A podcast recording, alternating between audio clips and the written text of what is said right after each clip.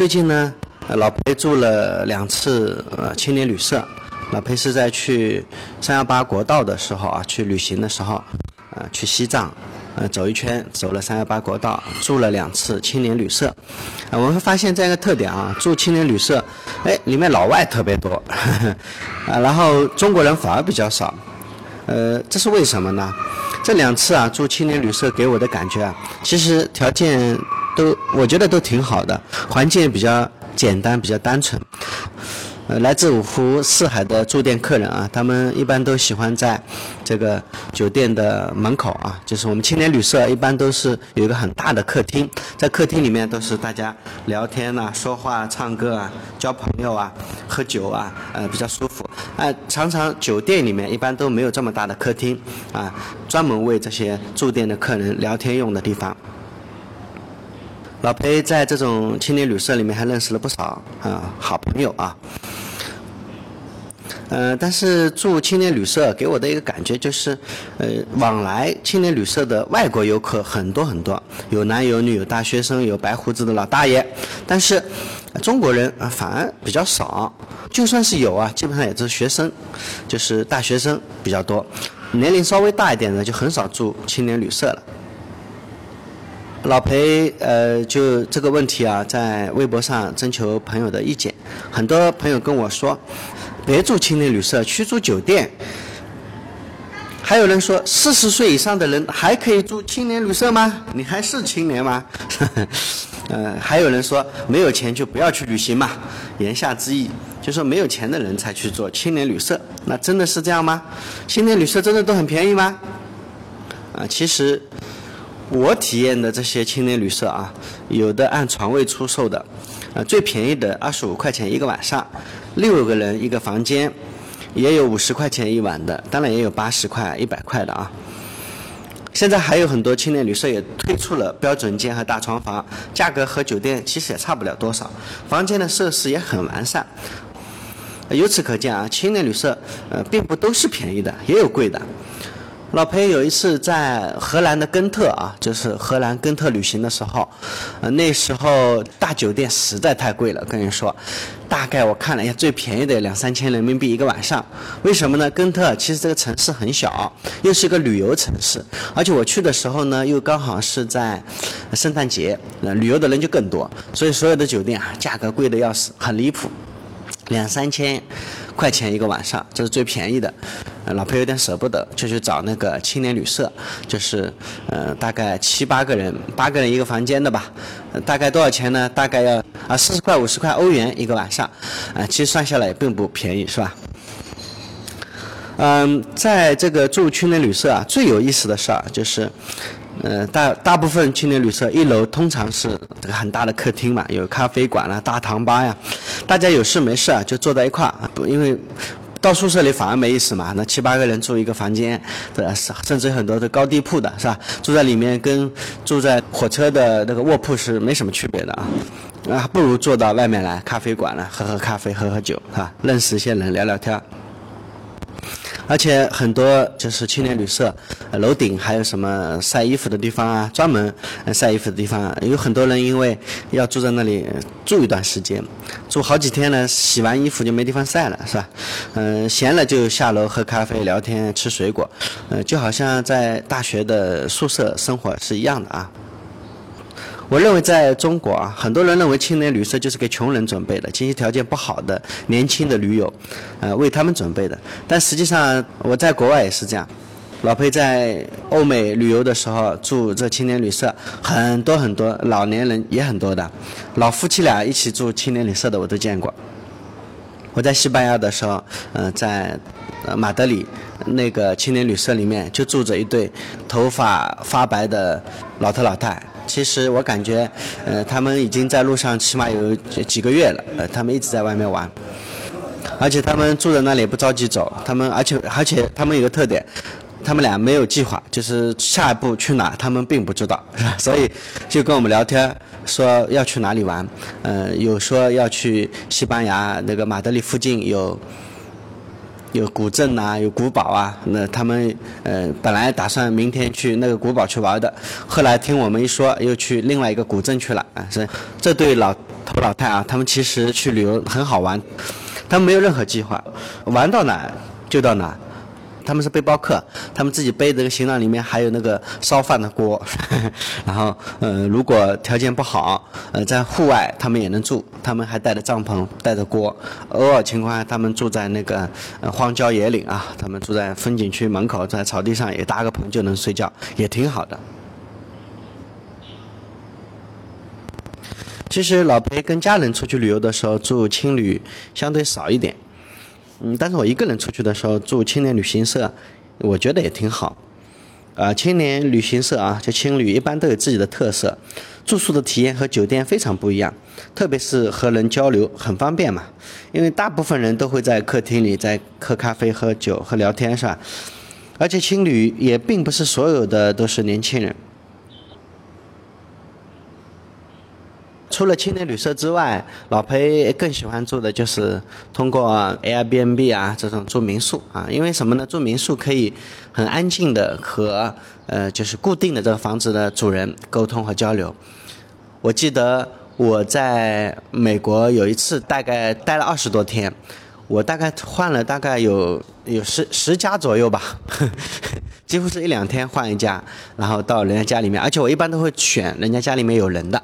就是主人住在这个房子里，他只要分享一个房间给我就行了。然后我最爱的事情就是先跟他们聊天，嗯，然后 Airbnb 上，嗯，都有经介已经有介绍过了嘛。这个主人他是他的性格习惯，他喜欢跟人交流吗？他的爱好是什么？我们我记得有一次，呃，住在美国有一个波特兰有一个附近有个家庭，我住在他们家里面是一对华裔。啊，女的是华裔，男的是白人，欧洲人啊。但是，呃，那个女孩子也不叫女孩子了，哦，女房客她已经大概有三四十岁吧，嗯，没有孩子，养家里面养了两条狗。她的老公特别热爱皮划艇，用自己的那个那大拖车啊，美国家庭特别常见的那种，嗯，就皮卡，中国人叫皮卡。二节子车 是吧？啊，拖着他那个皮划艇到湖边、到河边、海边去，嗯，划皮划艇，跟我们分享他划皮划艇的那种经验。嗯，家里面两条狗很壮的、很大的两条狗，他们为了不打搅我们，把两条狗拴在呃卫生间里了。但两条狗其实很结实啊，大概有个七八十斤一条吧，白色的，呃，好像是那种牧羊犬吧。呃，很结实，很可怕。他们跟我们聊天，聊得特别开心。我还在美国的这个民宿里面，呃，结识过很多。嗯，像有一对夫妻是华人，在那里生活了五六年了。呃，孩子也在那里生活了五六年。那个十几岁的孩子，他讲英文讲得特别好。但他父母啊，他们夫妻两个讲英文讲得还不怎么好，因为他们呃住在距离洛杉矶啊，洛杉矶市大概。一两百公里的这个北洛杉矶吧，那里人迹罕至啊，就是在啊红木公园的旁边，是他们家就是一个庄园，大概有一百多亩地吧，离他们家邻居我估计开车过去的有十几二十分钟，所以他们可能跟别人交流的比较少，好像他们交流也就是到呃周末的时候拿着自己家里的土产品到小镇上跟别人做啊不叫贸易吧，就类似于叫自由贸易市场吧，就是。这样这种情况，他才能跟别人啊，跟当地人、跟当地的白人沟通。所以他们呃英语讲的还不太好。另外呢，我们还在西雅图吧，在西雅图呃找到一对老夫妻，那个老头是航空公司的就工程师，呃飞机工程师，然后已经退休了，然后他们家。很漂亮啊，就是大概有个四五百平那么大一个别墅，然后都是大玻璃，然后前面还有一个非常漂亮的泳池，环境特别好。我以为他们家挺有钱的，嗯，我以为他们家是大富豪。说，哎，这次我们怎么找到一个美国的富豪家住的呀？其实后来我跟他们聊天才发现，他们大概四十年前，呃，就是移民到美国，他们是。他们是哪里？东欧一个什么小国家的人，然后在美国生活了四十年，拥有了自己的房子。这座房子好像是去年，就是他们在美国移民了，呃，四十年，然后三十八年前买的房子，好像最近近期才把那个房贷全部都还完。所以说他们也只是一个普通的美国的工薪阶层，呃，但是他们的房子长长得特别漂亮。然后他们还跟我，呃，因为语言不通嘛，呃，我讲的英文也不是很好，嗯，他们就用就是用身体语言跟我沟通，挺有意思的。嗯，反正出门在外吧，老裴的想法是，嗯，要随意一点，不要太挑剔。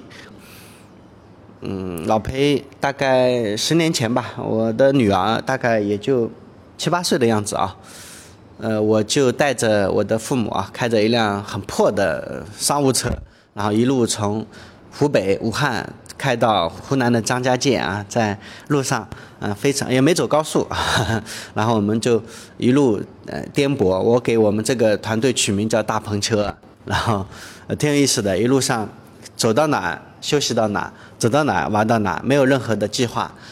有时候住宿条件非常差，然后我女儿就有点不乐意了。然后第二天我就让她专门住了一趟五星级宾馆，嗯，然后她住的特别开心，洗了一个很好的澡。然后其实我想跟我女儿说的是，其实人的快乐啊，并不来自于你住什么宾馆，住宿的条件是什么，环境是什么样的。其实你内心的快乐是无可替代的，是吧？所以你不要再。太在意啊住宿的外在的环境，啊，其实五星级的宾馆你可以获得快乐，呃，很破的房间，很破的旅馆，嗯，很差的住宿条件，你也一样可以获得快乐。这样的人啊，才能够体会到真正的，就内心去体会到真正的快乐是什么。我记得有一天晚上，我们住在，我们是大年初一出门的，初二我们到了张家界。住在张家界山顶上，那天晚上呢，呃，因为游客也特别少嘛，大年初二谁去山顶上？我们呢就住在我们全家哈，我们一家人啊住在这个山顶上，找了一家当地的旅社，是好像是村民自己开的吧，然后特别冷，因为空调经常坏，然后也没有取暖，然后被子都潮湿的，晚上呢还经常断电。我们晚上去山顶上吃了一顿，也没什么吃的，跟老乡要了一只鸡，这只鸡他要了是确实是土鸡，我觉得味道特别好，要了一只大概我记得很清楚，记得是花了两百块钱，老板老板给了我们一只鸡，然后我们围着这个土锅烧这个鸡，然后放一点蔬菜啊什么的，哎，感觉味道真好，呃，我还有那个晚上的照片，呃，但是晚上睡得特别糟糕。因为被子很潮湿嘛，但是晚上那顿鸡吃的很有味道。几十年后，我现在还常常回味起啊。我跟家里人提起那天晚上我们吃的那只鸡，他们到现在还连连的呃举起大拇指说：“哎，这个这个决策好啊！” 虽然住的很差，所以说出门在外不要太挑剔，不要太矫情，这是对你好，对自己好，由心而发去感受到这个外来的环境对自己带来的快乐。所以说。不要去非得刻意住什么青年旅社了，住民宿了，住很差的酒店了，五星级的宾馆了，用心去体会，其实各种各样的就都可以体验一下啊。老裴特别不喜欢跟那些矫情的人在一起，嗯，非得住好的酒店，或者非得住什么什么呀？这我觉得没什么特别重要的是吧？嗯，今天住差一点，明天住好一点呗。这两天住的好了。后天我们住个帐篷也没什么关系嘛，露个营也也可也是可以选择的嘛。晚上看看满天的星光，嗯，在山里面没看不到灯光，只有星光，这种感觉也很好的。嗯，虽然偶尔会有一些蚊虫的叮咬，是吧？但是也不伤大雅，是吧？偶尔有这么几天的体验也是挺不错的，你说呢？